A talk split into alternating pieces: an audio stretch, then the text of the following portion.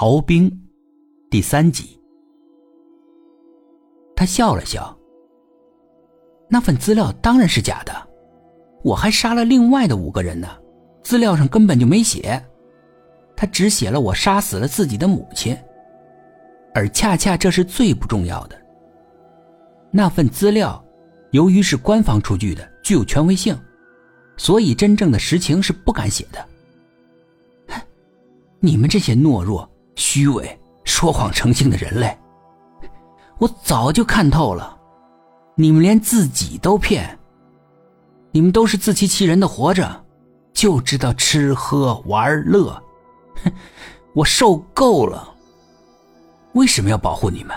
啊？为什么？为什么？他的情绪有些失控，大声咆哮着。周围的几个人连忙站起来，把他抱住了。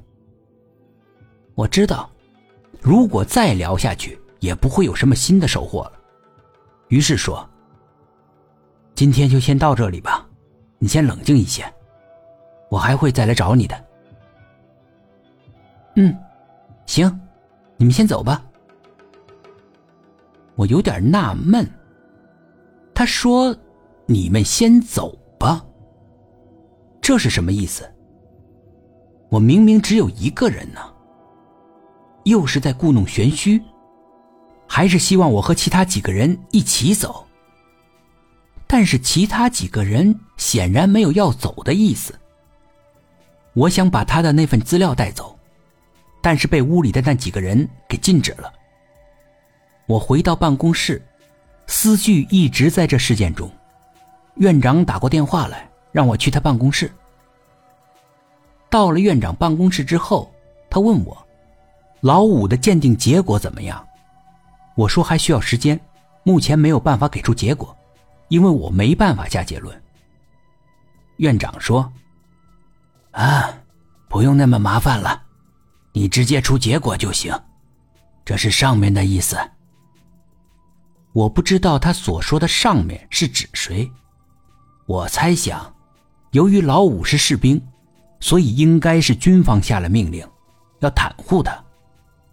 如果鉴定为他有某种精神的疾病，就可以设法为他免罪。但是我不想违背自己的道德，于是说：“您还是找别人下这个结论吧。”院长显然是很不高兴。不行，找别人不行。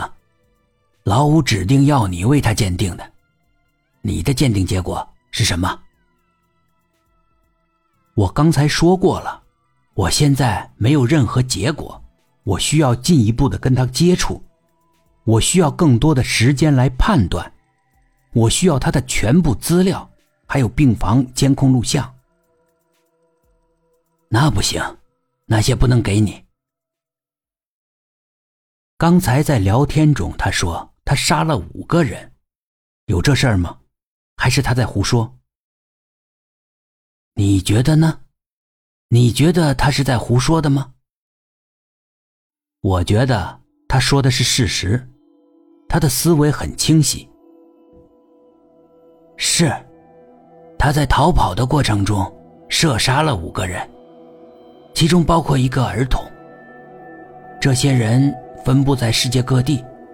没有任何的关联。他是随机杀人的，谁也不知道他杀人的动机是什么。世界各地，这是什么意思？他跑出去那么远，他要逃到哪里呀？